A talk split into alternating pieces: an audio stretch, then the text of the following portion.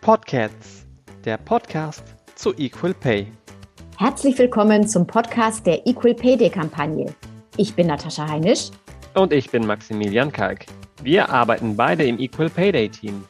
Wir sprechen mit unseren Gästen darüber, was passieren muss, damit in Deutschland Frauen und Männer für gleiche und gleichwertige Arbeit auch gleich bezahlt werden. Wir freuen uns, wenn ihr dran bleibt. Garantiert ohne Kater danach.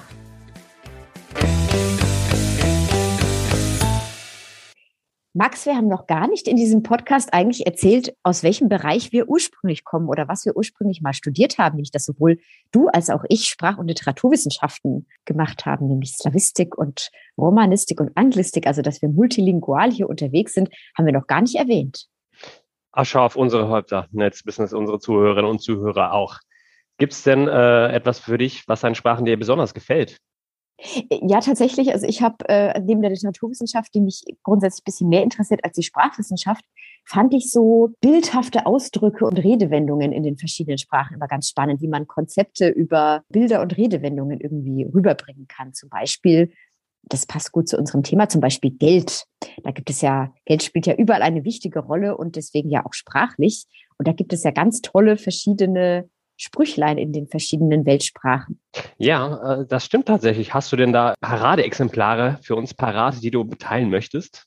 Äh, was ich sehr schön finde, ähm, weil es ganz arg wahr ist, ist äh, das englische Shrouds have no pockets. Leichentücher haben keine Taschen. Denn es gibt ja auch dieses You can't take it with you. Du kannst das Geld nicht mitnehmen. Deswegen schau, dass du aus dem Leben was anderes machst, als nur Geld zu verdienen. Das ist zum Beispiel eins, was ich sehr hübsch finde.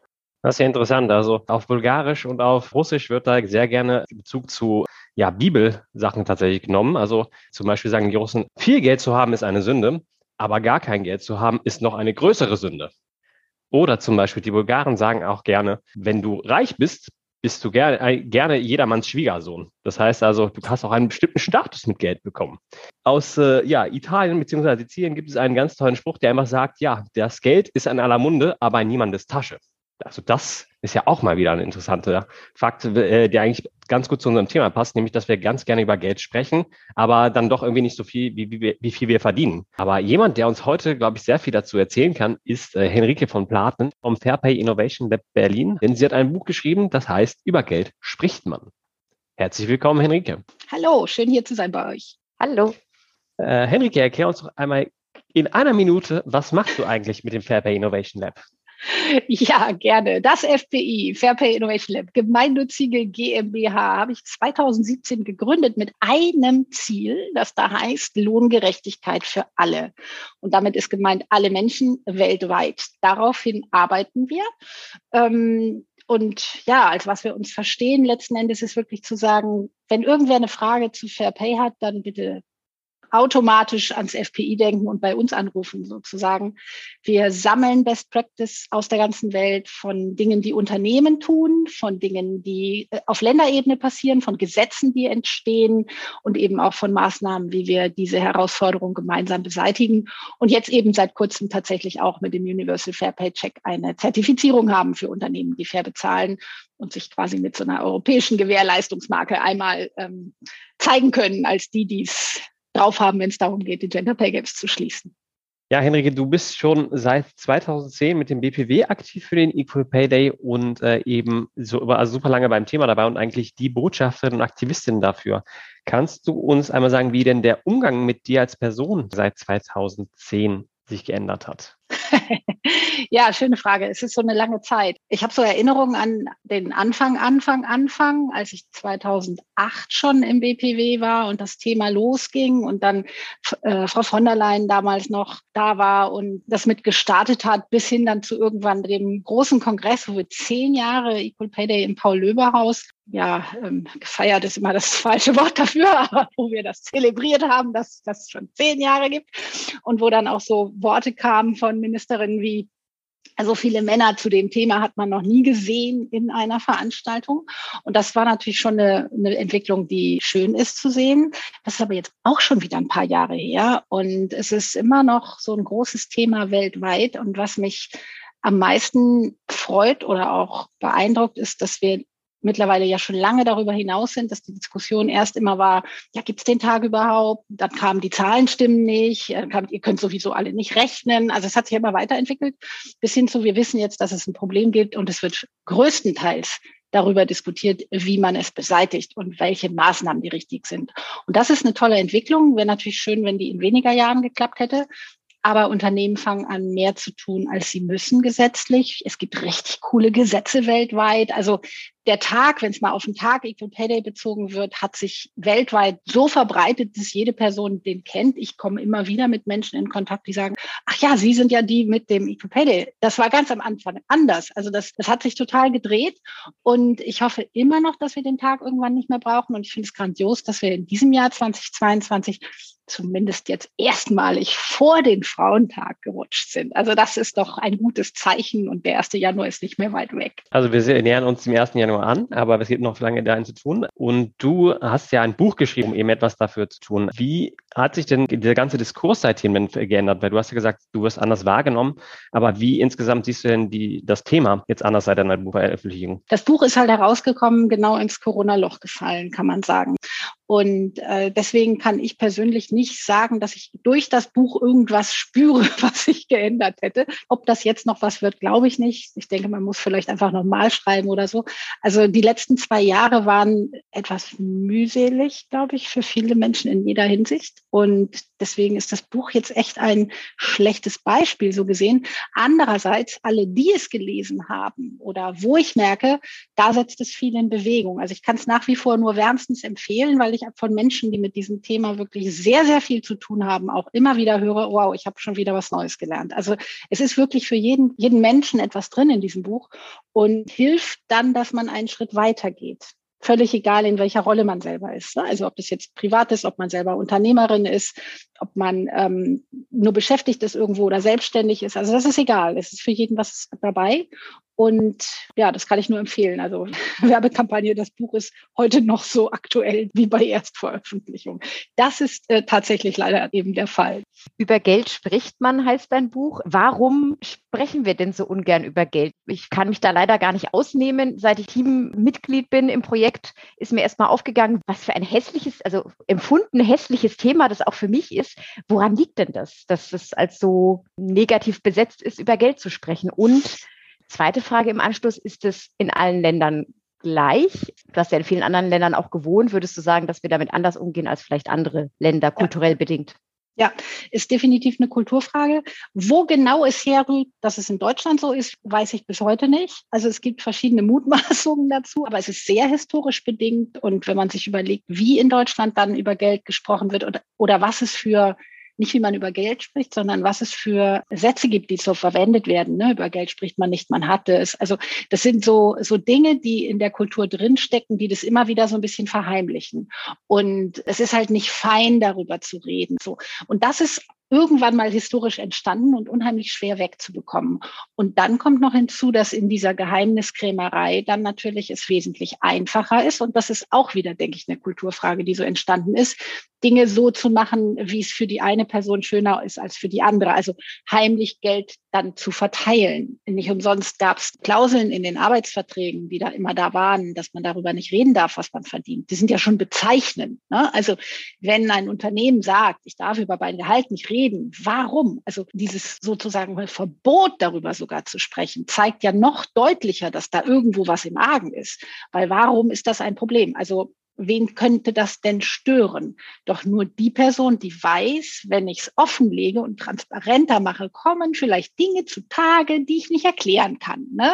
So, und das ist Kulturfrage. Das ist in anderen Ländern anders. Ne? In den USA ist es auch üblicher, darüber zu reden. In den nordischen Ländern ist, wird es üblich, üblicher, äh, darüber zu reden. Ist Transparenz einfach ein anderes Thema. Ich glaube, dass Transparenz so ein bisschen der Schlüssel sowieso ist und rückblickend betrachtet eben auch dazu. Ne? Also wenn selber nicht mal mehr die, die Frau weiß, was der Mann verdient, was ja, ich hoffe, die neueste Statistik dazu ist besser als die letzte, die ich kenne, aber das ist dann schon erschreckend, wenn man vor ein paar Jahren noch wusste, 40 Prozent der Partner in einer Lebensgemeinschaft oder Ehe wissen nicht, was der andere oder die andere verdient. Das ist doch irgendwie absurd. aber es ist Fakt. Und dann denke ich immer, wenn wir das ändern und deswegen auch dieser Titel über Geld spricht man, wir reden über so viele Dinge, die dem im Grunde genommen ähnlich sind, so ausgiebig. Wir vergleichen auf einen Cent genau äh, Benzinpreise, was ein Flug oder eine Bahnfahrt kostet und suchen und machen. Also überall geht es irgendwie um Geld und sehr genau und sehr penibel und sehr pingelig. Und beim Gehalt großes Schweigen. Und wenn wir das ändern, wenn sich das ändert und wenn darüber gesprochen wird und wenn es transparenter wird, wird es schlagartig eben auch fairer weil du deckst auf, dass eben Ungleichheiten bestehen, die nicht erklärbar sind. Und dann können die Menschen damit in der Regel nicht leben und verändern es zum Positiven. Ja, ist wirklich ein sehr, sehr schöner Buchtitel. Du hast noch einen wundervollen Artikeltitel, nämlich Frauen fair bezahlen heißt Eisbären retten. Den fand ich ganz, ganz wundervoll. Kannst du das mal erklären? Was, was steckt dahinter? Ich versuche es mal ganz kurz zu fassen. Es gibt ja die Nachhaltigkeitsziele der UN, die 17 SDGs oder die glorreichen 17, die es auch eine tolle Webseite von einem der Ministerien in Deutschland gibt und so, wo die ganz nett auch dargestellt sind. Etwas, was eigentlich jeder Mensch kennen sollte, diese 17 Ziele. Wenn man sich damit ein bisschen ausgiebiger befasst, stellt man fest, dass die sehr miteinander verbunden sind. Und es gibt die Ziele 5, 8, wo es auch sehr viel ums Thema Gleichstellung geht, um das Thema, was Frauen verdienen und so, also unser, unser Kernthema sozusagen drin steckt. Und dann gibt es aber natürlich auch die ganzen ökologischen, wir retten die Eisbären-Themen und so weiter. Und das ist so sehr miteinander verbunden verwoben und wir wissen, dass die 17 Ziele nur erreicht werden können, wenn wir bei Gleichstellung anfangen. Wenn Chancengleichheit wirklich gegeben ist, lassen sich auch andere erreichen. Und das ist so der Punkt. Wenn wir unser Ziel Gender Pay Gap schließen erreichen, retten wir zeitgleich die Eisbären weil es alles miteinander verbunden ist. Und es fängt aber eben mit Gleichstellung und Chancengleichheit an. Also wir können die Eisbären im Grunde nicht retten, wenn wir nicht vorher für Chancengleichheit sorgen, weil dann die falsch gemischten Teams, wie auch immer man es darstellen möchte, die falschen Gruppen eigentlich daran arbeiten, die anderen Probleme zu lösen. Und das wird dann nicht funktionieren. Und daher diese Reihenfolge und daher dieser Titel. Danke für die wunderbare Beschreibung, dass es miteinander zusammenhängt. Jetzt hätte ich mal eine Frage vielleicht für die Menschen draußen, die sich für Gleichstellung und Gleichberechtigung einsetzen. Du bist wirklich lange dabei als Aktivistin und Vertreterin eben für dieses Thema. Wie bemisst du denn den Erfolg den, äh, für dieses Thema, den du gebracht hast, auch im Rahmen von FB zum Beispiel? Der Erfolg, ja, der Erfolg bemisst sich ja im Grunde genommen an einer ganz großen Zahl und das ist der Gender Pay Gap. Und deswegen kann man sagen, ist der Erfolg so mäßig, weil der ja nicht so richtig schrumpft. Andererseits bemesse ich ihn dann gerne auch mal ein bisschen kleiner betrachtet, im Sinne von zumindest mal nicht global galaktisch weltweiter Durchschnitt oder europäischer oder eben auf Deutschland bezogen, sondern wenn du ihn dir anguckst auf Unternehmensebene und dann den Pay Gap je Unternehmen dir anschaust. Und da bemesse ich dann auch die, ich sag's mal, die Zwischenerfolge, weil sonst macht das Leben ja auch keine Freude, wenn man denkt, da tut sich nichts. Aber die Zwischenerfolge, wenn man sieht, wie Unternehmen tatsächlich ihre Gaps schließen. Und zwar ich meine jetzt ein Gender Pay Gap von null muss das Ziel sein. Punkt. Also ein anderes darf es gar nicht geben im Grunde. Manchmal gibt es vielleicht ein paar Schritte dahin, aber wenn wir sehen, wie Unternehmen das machen und die schließen, und das haben wir ja nun schon mehrfach erlebt, insbesondere Island macht immer wieder Spaß hinzugucken, dann kriegt man gute Laune bei dem Thema und sieht eben, dass es funktioniert. Und es bleibt irgendwie so dieser Punkt, wo ich denke, Gender Pay Gap muss eine KPI, eine Kennzahl in Unternehmen sein, die genau wie jede andere Finanzkennzahl immer mit überwacht wird sozusagen. Das wäre ein super Erfolg, wenn wir das richtig überall hätten. Und der nächste ist eben, dass die Zahl sinkt. Also von daher, bei allem, was ich so in Entwicklungen sehe, ich kann mir bei dem Thema selbst keine andere Zahl als Messzahl erlauben. Und das macht natürlich dann die Erfolgsdarstellung etwas schwierig. Aber das ist in Ordnung. Du hast jetzt gerade noch darüber gesprochen, genau wie du in die Unternehmen reingehst und dort analysierst und also mit dem FBI zusammen Zahlen misst. Gibt es denn etwas, was dich überrascht hat und also worauf du äh, und überhaupt Menschen nicht gekommen wären durch diese, sage ich mal, Software, die ihr einsetzt, um eure Analysen durchzuführen? Naja, die Unternehmen verwenden schon länger unterschiedlichste Software und machen verschiedene Dinge. Gerne beliebt ist Excel, sagen wir es mal so, ist aber kompliziert und stößt an die Grenzen. Und wir haben uns für den Universal Fair Pay Check, also für die Zertifizierung, ganz viele Dinge angeschaut. Und es, es, sind auch viele Wege möglich. Also es gibt nicht nur einen Weg hin zu fairer Bezahlung, es gibt viele. Und so gibt es natürlich auch Software und unterschiedliche Beratungen und, und, und. Also ich persönlich habe eine Lieblingssoftware, um es mal so zu sagen. Wir sind als FPI neutral, wir haben einen Toolkompass, man kann viele Dinge sehen und sich aussuchen und es passen auch unterschiedliche Programme und Tools zu unterschiedlichen Unternehmen. Was uns aber an Pay Analytics so fasziniert und warum das quasi meine Lieblingssoftware ist, die ist so allumfassend, die deckt diese ganzen Themen einfach in sich ab und sie hat nicht das Ziel, dir zu zeigen, wo dein Pay Gap steht, sondern das Ziel der Software ist im Grunde genommen, dir zu zeigen, wie du ihn schließt. Und das ist ein großer Unterschied. Also du wirst direkt auch nach der ganzen Analyse und äh, Regressionsanalyse und Co. und Statistisches, wo ich jetzt mal nicht ins Detail gehen möchte, muss, müssen wir auch überhaupt nicht. Also nachdem das alles gemacht ist, wird dir immer auch gezeigt, wie du den Gap schließt. Also welche, was musst du verändern, um auf die Null dann auch zu kommen, perspektivisch. Und das ist besonders. Und sie sind einfach sehr erfahren in Island mit diesem Thema, weil in Island schon vor geraumer Zeit ein Equal Pay Standard eingeführt wurde und gesetzlich verpflichtend eben eben Unternehmen diese Analysen durchführen müssen. Und in dem Zusammenhang wurde diese Software eben auch entwickelt und entwickelt sich rasant weiter. Und das macht sie für uns so, so besonders. Aber es ist nicht der einzige Weg, den es gibt. Es ist aber aus meiner Sicht der schönste, leichteste und schnellste. Was sind denn so die gängigsten Fehler, die Unternehmen machen, die dich aber überrascht haben? Wo du denkst, Mensch, das hätte ich jetzt aber nicht gedacht, dass es daran hängt. Unternehmen führen in den letzten x äh, Jahren oder Jahrzehnten ja teilweise schon unheimlich viele verrückte, gute, verschiedenste Maßnahmen zum Thema Gleichstellung, Diversity, Chancengerechtigkeit, Karriere und, und, und durch. Und was dann eben aus meiner Sicht nicht so überraschend ist, aber für die Unternehmen dann vielleicht überraschend ist, wenn man sie dann mal fragt, ja, tolle Diversity-Maßnahme hier, Dings da und so. Mensch, was hat denn das für eine Wirkung bei Ihnen im Unternehmen? Können Sie denn das messen? Wissen Sie denn, seit Sie das machen, was, wie sich Ihr Pay Gap verändert hat oder so, was, wie das wirkt letzten Endes? Ähm, nee, in der Regel könnten, können Sie nie messen, wie diese Maßnahmen wirken. Und in dem Moment, wo man dann sagt, hey, vielleicht fehlt nur das richtige Ziel, also lass uns doch erst eine Analyse fahren, gucken, wo ihr steht, nehmen dir das Ziel Gender Pay Gap auf Null und dann mach die Maßnahmen, die auch wirken und die du dann auch messen kannst, ob es eben zum Ziel führt. Und das ist so der Ansatz immer wieder. Das ist der überraschende Punkt, dass sie im Grunde sagen, bei diesem Thema sind wir in der Lage, Maßnahmen durchzuführen, ohne zu wissen, ob die erfolgreich sind oder nicht. Was bei vielen anderen Finanzfragen und so weiter garantiert nicht so gehandhabt wird. Also so, da ist so der, der Unterschied zwischen den Themenkomplexen, sagen wir es mal so. Ne? Man macht das, weil es gerade alle machen, also müssen wir das eben auch machen. Vor vielen Jahren sind wie eine Schwemme Diversity-Beauftragte in Unternehmen installiert worden, kann man sagen, wie auch immer. Meistens eine Person, vielleicht ein Team von zwei, aber in der Regel eine. Meistens hoch angesiedelt zwar, aber ohne wirkliche Budgets und Power dahinter. Aber plötzlich hatte man halt eben eine fertig. Ne? nee, eben nicht. Und was macht die? Was hilft das? Was bringt das? Ja, weiß ich auch nicht. Aber muss man ja heute haben. Und da wirklich herzugehen und das zu ändern. Ne? Also von daher lange Antwort, kurze Frage. Aber so ist es, glaube ich, von der Logik her wichtig, dass man das mal versteht.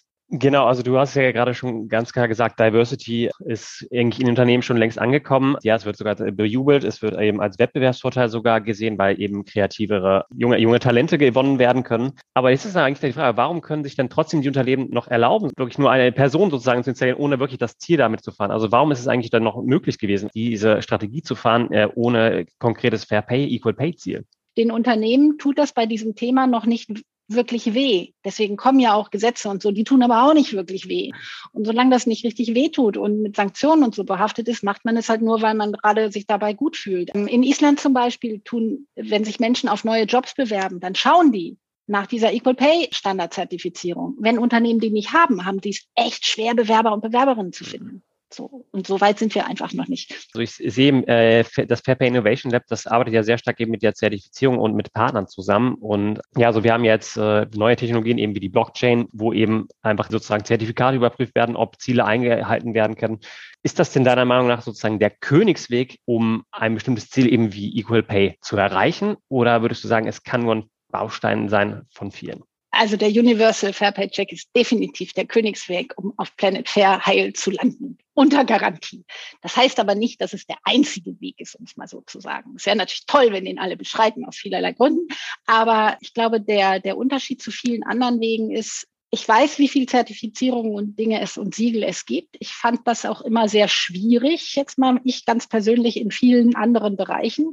Der Umgang mit verschiedenen Biosiegeln und Co., wo ich immer gedacht habe, so ein Chaos. Und äh, ich habe viele, viele Jahre gesagt, auch auf, auf Ansprachen hin von Unternehmen und anderen, die gefragt haben, willst du nicht mal sowas machen? Haben wir gesagt, nee, nee, nee, bleib mir weg. Weil es eben so unheimlich wichtig ist, dass wenn es sowas gibt, dass es auch tatsächlich eben eine Aussage hat, die wirklich stimmt und nicht so ah, schwammig und so weiter. Und was wir gemacht haben, ist, wir haben ja ein, ein, eine Zertifizierung entwickelt, die total einfach ist, dennoch aber eben eine wahnsinnig intensive Wirkung nach hinten hat. Und es ist eine europäische Gewährleistungsmarke. Das heißt also, das ist jetzt nur, nicht nur, ich kaufe mir eine Marke, die irgendwie schön aussieht, sondern wir als FPI gewährleisten, dass dieser Inhalt, der da eben drin steckt, auch tatsächlich umgesetzt wird und stimmt. Und ähm, das war mir sehr wichtig, dass das so hoch letzten Endes auch angesetzt ist. Und da das ja ein dreistufiges Verfahren ist, was im Grunde genommen nur ein ganz schlichtes Ziel hat, nämlich Gender Pay Gap zu schließen und das eben messbar zu machen anhand der realen Daten über sämtliche beschäftigte Unternehmen, hängt nichts drin, was irgendwie mit den Maßnahmen zu tun hat. Es ist sehr angeglichen an die ganzen guten Erfahrungen, die wir aus anderen Ländern kennen. Also in UK Transparenz haben wir drin, in Island ähm, das Thema Analyse in der Schweiz ja auch ein Ziel des Gaps bei fünf Prozent. Das ist aus meiner Sicht zu hoch, aber gesetzlich betrachtet natürlich toll, wenn man das mal durchkriegt. Also viele solche Dinge, die wir gesehen haben in der Welt, die funktionieren und zum Ziel führen, sind indirekt im Prinzip innerhalb des, des Checks, den ich so ein bisschen als Reise sehe für ein Unternehmen enthalten mit dem Endpunkt wirklich zu sagen, hey, hier habe ich eine Null stehen. Und äh, das ist so der Königsweg zu sagen, ein Unternehmen begibt sich auf die Reise, fängt an mit einer anständigen Entgeltanalyse. Das ist aus meiner Sicht nach wie vor das Wichtigste, was ein Unternehmen machen kann im Rahmen einer Zertifizierung oder einfach nur so. Hauptsache, sie machen es. In dem Moment, wo die Daten analysiert werden, und man schwarz auf weiß die Zahlen hat, lassen sich eben auch Maßnahmen entwickeln, die dazu führen, dass sich die Gaps schließen. Und in der Regel sind die Unternehmen, die vorher der Meinung waren, dass sie keine Lücke haben, weil alle denken ja, sie haben keine, nach wie vor. Ich weiß nicht, woher der große Durchschnitt kommt, wenn keiner eine hat. Also sollen sie es doch mal zeigen, machen eine Analyse. Und da sie dann ja in der Regel immer feststellen, dass Lücken bestehen, ich habe noch niemanden erlebt, der dann sagt, ja, okay, ja, gut, jetzt weiß ich das, okay, nächstes Thema, sondern alle sagen dann, oh, ja, hm, ja, was machen wir denn jetzt damit? Und dann fangen sie an, etwas zu verändern und Maßnahmen zu entwickeln, diese Lücken relativ schnell auch zu schließen. Und das ist der Königsweg für ein Unternehmen, ne? zu sagen, ich analysiere meine Daten, ich setze mich dann dran, Maßnahmen zu entwickeln, die wirklich funktionieren und dann setze ich die auch noch um und dann messe ich wieder regelmäßig, um zu schauen, dass ich auch eben weiter runtergehe, bis ich bei Null bin und da bleibe. Würdest du sagen, dass sich über die Jahre die Argumentation der Gegner von Lohn und Gegner und Gegnerinnen von Lohngleichheit, dass sich in der Argumentation was verändert hat? Und wenn ja, was ist das? Ganz am Anfang, damals, historisch, ne? da waren die Gegenstimmen immer so, es gibt überhaupt keinen Gender Pay Gap und ihr seid ja alle wahnsinnig und was für ein Blödsinn und Quatsch und also wirklich mit allen Worten, das waren jetzt die leichte Ausführung, ähm, einfach nur negieren vom Thema sozusagen. Und dann gab es irgendwann einen Drehpunkt, wo die Gegenstimmen angefangen haben. Also es gab irgendwas, wo, da wurde dann der Equal Pay Day und die Zahl wurde zum, zum irgendwas des Jahres, Unfug des Jahres, nicht Unfug, aber es gibt da diese mathematischen das Unwort und was weiß ich des Jahres. Und dann wurde eben gesagt, falsch berechnet und die haben ja keine Ahnung. Und dann kamen die Mathematikerverbände noch aufs äh, Tapet damals und meinten auch, ja, wir können nicht rechnen. Und dann haben wir nochmal erklärt, wie das funktioniert und so weiter. Dann haben wir festgestellt, es gibt ein Wording, was oft heute auch noch falsch verwendet wird. Und das ist echt wichtig und ähm, ihr wisst das bestimmt, da muss ich das nicht erzählen.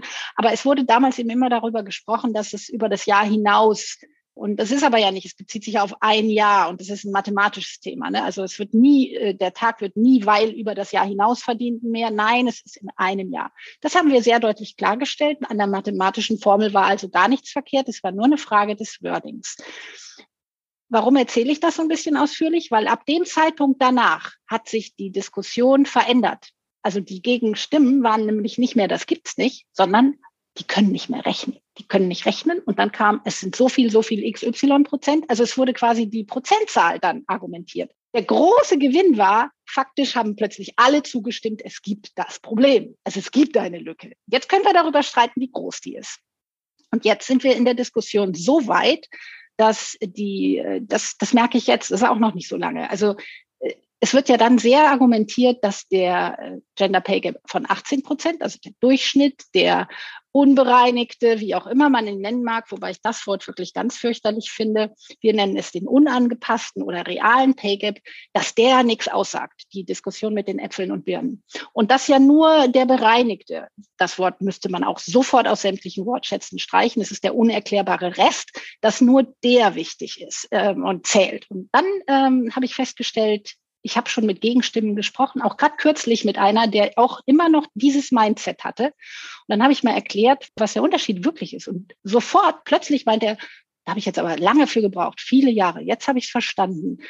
Klar müssen wir uns den dann wohl auch angucken. Weil wie kann ich denn Faktoren erklären, wenn ich mir die große Zahl nicht anschaue? Ich brauche ja die große, um Faktoren zu finden, die die Lücke erklären. Und dann komme ich auf einen Rest, den ich nicht mehr erklären kann. Und dann ist dieser unerklärbare Rest nicht bereinigt, sauber und super, sondern dann ist das schlicht und ergreifend nur das, wo ich echt ein Problem habe und das müsste ich von heute auf morgen auf Null setzen. Das kann ich mit einer Software wie Pay Analytics dann tun. Die sagt mir sofort, wie ich diesen schließe. Und parallel dazu muss ich mich dann aber damit auseinandersetzen, dass ich alles, was ich erklärt habe, auch verändere. Weil wenn ich es erklären kann, kann ich auch eine Maßnahme dafür finden. Weil nur weil ich es erklären kann, ist es ja nicht zwingend fair. Also ich sehe dann ja die Gründe und kann entscheiden, sind das gute Gründe oder sind das schlechte Gründe? Was mache ich jetzt? Ne? Und diese Diskussion ist an dieser Stelle jetzt eben auch ein Schritt weiter. Und ähm, jetzt sind wir zumindest bei den Unternehmen an der Stelle, dass sie erkannt haben, ich muss Maßnahmen für die großen Baustellen machen und die kleinen gleich schließen. Und Mal gucken, was dann der nächste Schritt ist. Aber ich glaube, das ist eigentlich final. Also das reicht, weil ab jetzt schließe ich nur noch die Gaps. Ne? Gibt es nichts mehr zu diskutieren. Was mich persönlich interessieren würde, weil du jetzt schon mehrfach gesagt hast, du bist schon so lange dabei.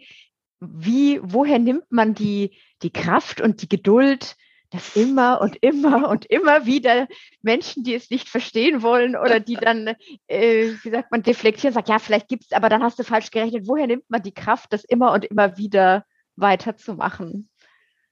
Gute Frage. Als ich das gerade auch erklärt habe, habe ich auch gedacht, Gott, wie häufig habe ich das eigentlich schon gesagt? Ähm und trotzdem macht man es immer wieder oder mache ich es immer wieder. Und äh, wo ich her die Kraft nehme, ehrlich gesagt, keine Ahnung. Also ich finde es einfach so unfair und ich würde so gerne sehen, dass es erledigt ist.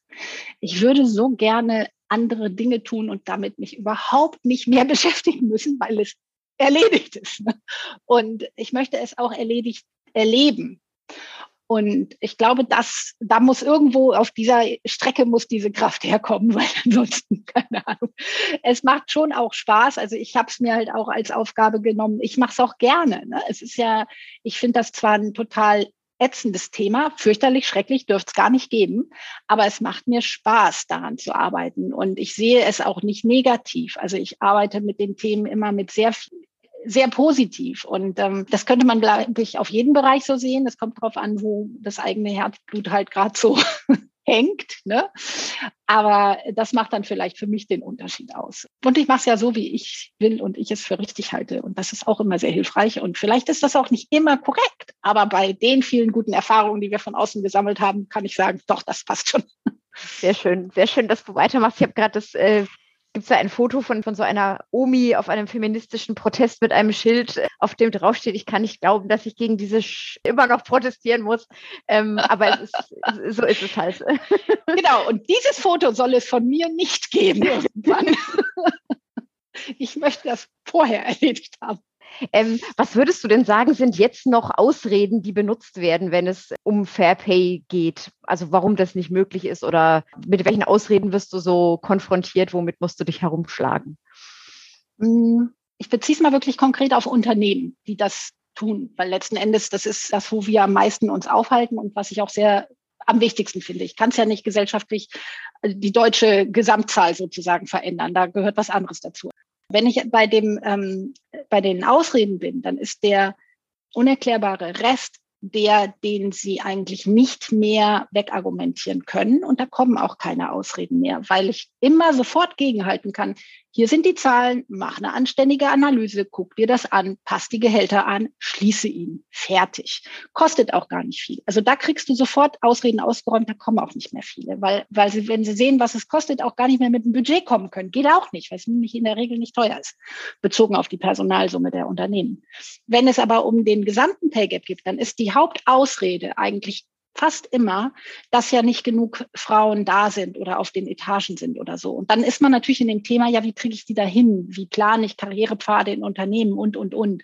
Und äh, das ist das ist eigentlich so der Kern der Argumentation, weil ähm, das ja auch im Grunde genommen einen ganz, ganz großen Part ausmacht. Also die, die, der Gender Pay Gap als grober Durchschnitt über das gesamte Unternehmen ist bei Unternehmen, die 50, 50 Frauen und Männer haben und das gleichmäßig über alle Etagen verteilen, einfach wesentlich geringer als bei allen anderen. Es ist eine große Maßnahme, das ordentlich zu verteilen und eben auch eine schwierige. Und wie gesagt, Ausrede Nummer eins, ähm, wo soll ich denn die Frauen jetzt alle so schnell hernehmen und was mache ich denn dann mit den Männern? Soll ich die alle herabstufen oder so? Ne? Also, aber darüber kann man reden. Das ist im Grunde eine Ausrede, die man wegdiskutieren kann. Also das heißt also, das ist eine Ausrede, die bei allen kam das jetzt vor, die, mit denen du mal zu tun hattest, oder gab es da wirklich bestimmte, bestimmte Gruppe von Unternehmen, die das besonders häufig vorgebracht haben?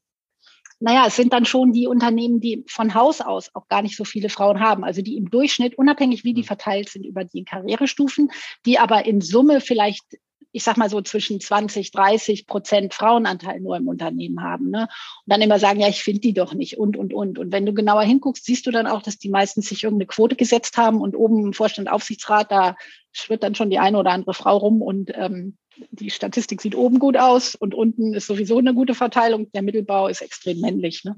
Und ähm, das sind die Unternehmen, die diese Ausrede verwenden. Die anderen Unternehmen verwenden diese Ausrede etwas eleganter im Grunde genommen, weil sie sagen, sie arbeiten schon an der Verteilung. Und die haben es ja auch leichter, haben es aber häufig eben noch nicht geschafft. Also wenn du so ein Unternehmen hast, was so 50, 50 Männer und Frauen hat, ist das ja nicht durch die Bank gleichmäßig verteilt, sondern die haben dann auch Pay Gap und die Frauen fehlen oben.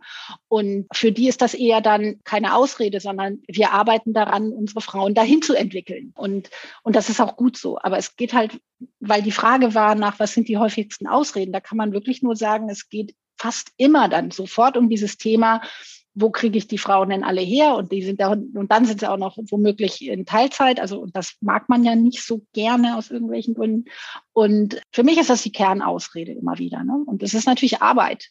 Frauen zu finden. Einstellen ist generell Arbeit. Also Frauen weiterzuentwickeln, die schon da sind, wäre wesentlich im Verhältnis leichter. Aber manchmal will man sie ja auch nicht weiterentwickeln, weil sie arbeiten so toll in dieser einen Abteilung. Wir können die doch jetzt nicht nach oben, weil da ist dann fehlt. Also es gibt solche Dinge, wo man manchmal denkt, ja, gut. Ja, so ist das. Aber es wird besser. Ich habe da nochmal eine andere Frage. Du hattest ja gerade noch die Be Begrifflichkeiten genannt. Wir sind ja eigentlich unterwegs mit dem Slogan Equal Pay. Du bist jetzt mit dem Slogan Fair Pay unterwegs. Siehst du denn, dass die Leute auch anders auf dich zukommen oder auch die Unternehmen da anders auf dich zukommen oder denkst du seitdem, es ist äh, das gleiche Problem wie vorher? es ist jetzt ja schon eine Weile her und ich habe festgestellt, dass wenn man sich mal so ein bisschen umschaut in der Landschaft, mittlerweile sehr, sehr viel über faire Bezahlung gesprochen wird. Ich mache dann manchmal diesen hier und klopfe mir auf die Schulter und denke, ich glaube, dass zeitlich hängt das irgendwie zusammen.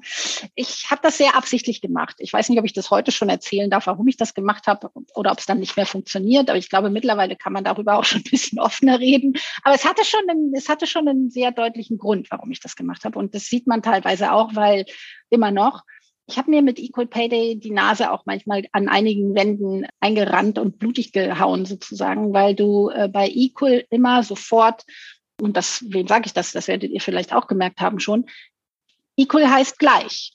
Und da kann ich mir jetzt viel ausdenken. Du kommst gegen diese gleiche Wand dann. Und das heißt, ja, aber gleich äh, sind doch nicht gleich und ich will ja nicht alle gleich bezahlen und auf gleicher Stelle bezahle ich ja auch gleich, aber dann interessiert mich wieder das andere nicht, was ja auch andere Maßnahmen erfordert und so und ich würde doch nie unterschiedlich und so.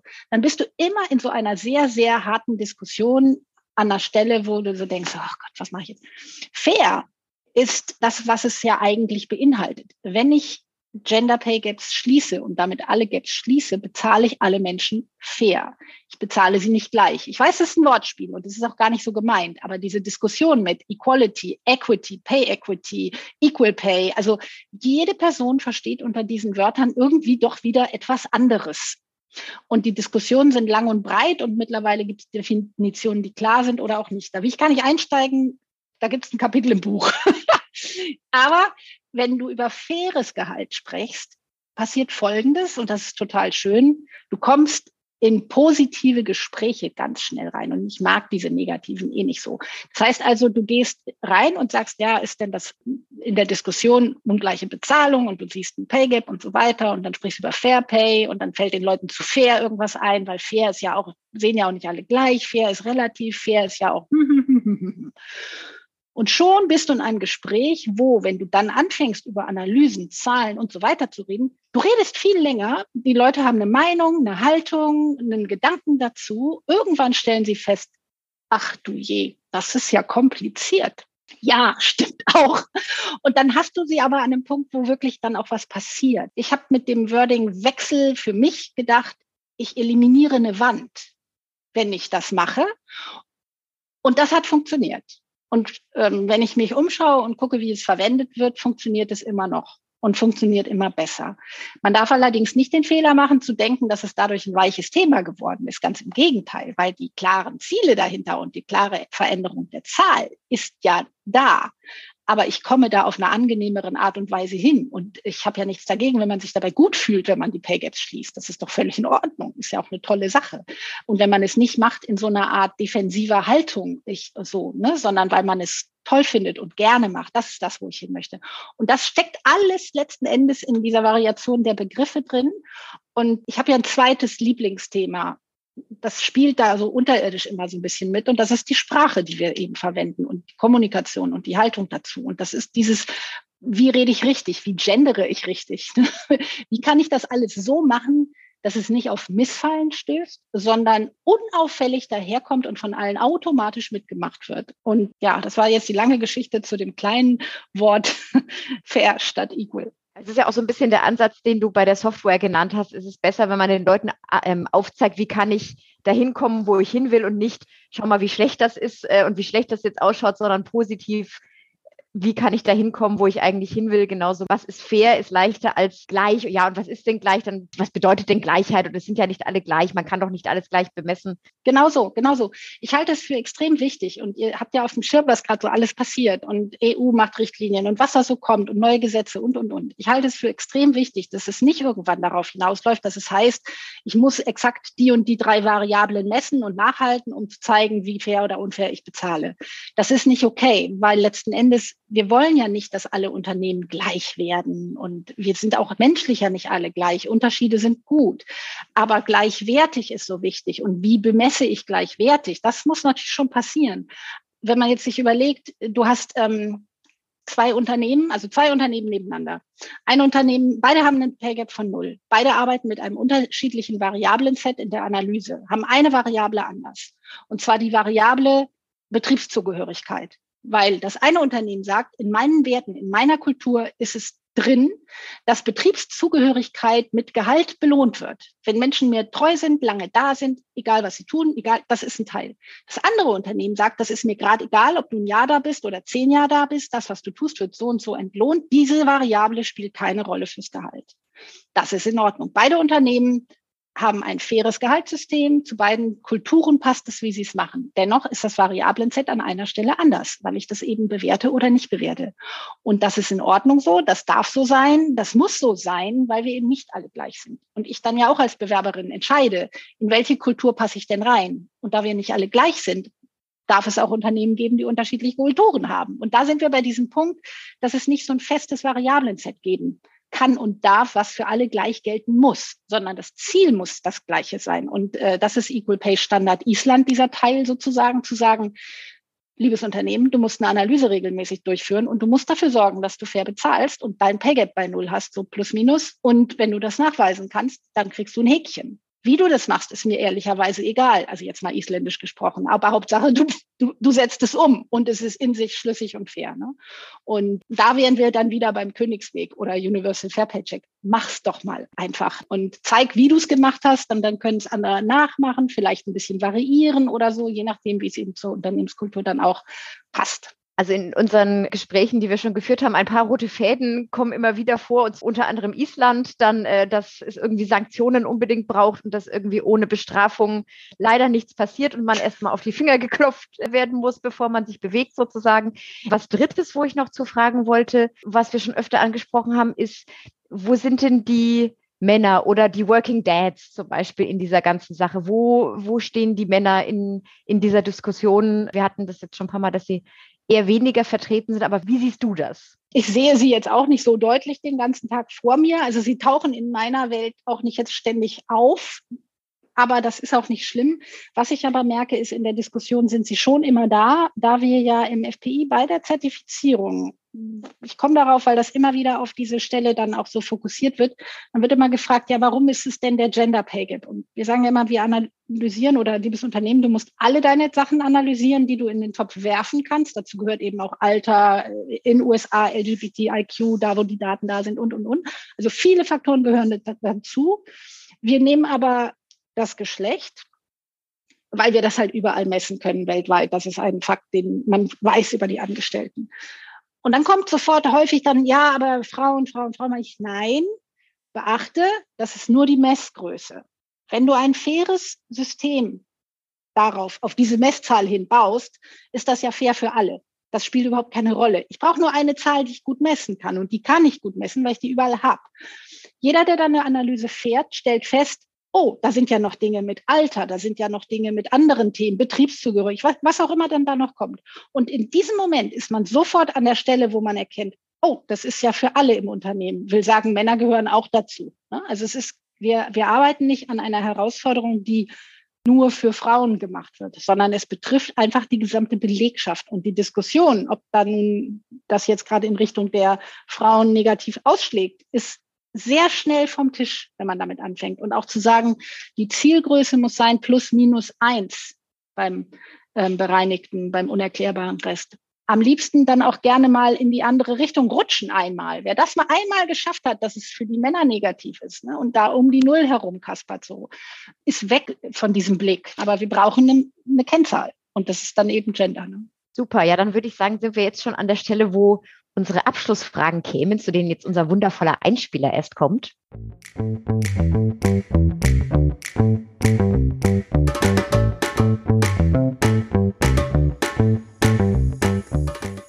Was bringt dich aktuell zum Fauchen? Und was bringt dich zum Schnurren? Beim Thema Equal Pay.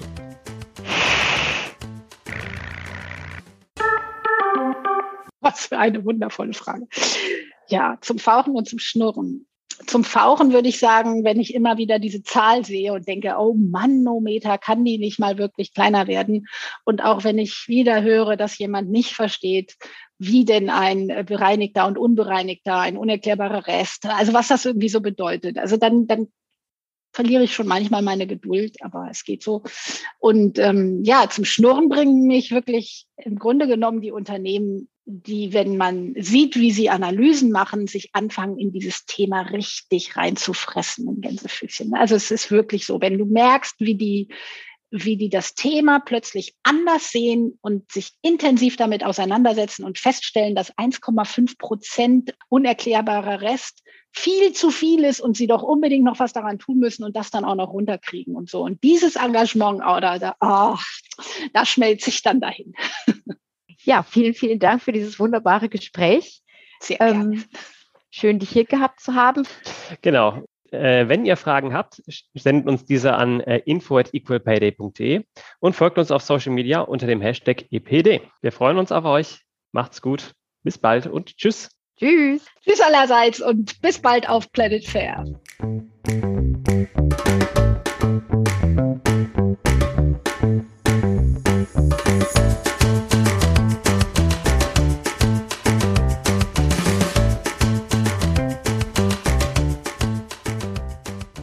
Equal Pay Day Deutschland ist ein gefördertes Projekt des Bundesministeriums für Familie, Senioren, Frauen und Jugend.